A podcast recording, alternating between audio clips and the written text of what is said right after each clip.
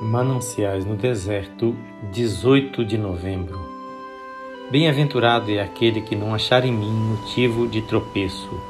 Lucas 7:23.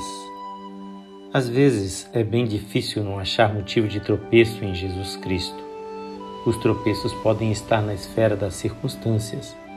Suponhamos, eu esperava encontrar grandes oportunidades, no entanto, encontro-me numa prisão seja uma esfera estreita de convívio ou de serviço, seja um quarto de enfermidade, seja uma posição mal vista. Sim, mas Ele sabe o que é melhor para mim.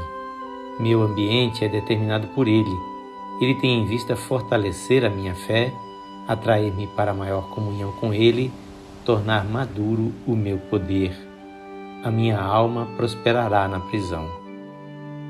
O tropeço pode estar nos domínios da mente Sou assaltado por perplexidades, indagações que não sei solucionar. Eu havia pensado que, entregando-me a Ele, meu céu estaria sempre claro, porém muitas vezes está encoberto por névoas e nuvens.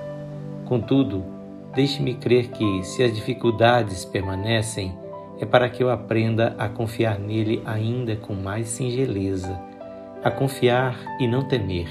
Sim, e por meio dos meus conflitos mentais, sou treinado a ser instrutor para outros homens açoitados por semelhantes tempestades. O tropeço pode estar na ordem espiritual. Eu tinha imaginado que dentro do seu aprisco nunca sentiria os ventos cortantes da tentação. Mas é melhor como está, pois a sua graça é magnificada, o meu caráter é amadurecido, e o repouso com ele será mais doce no fim do dia. Dali olharei para as curvas e provas do caminho e cantarei os louvores do meu guia.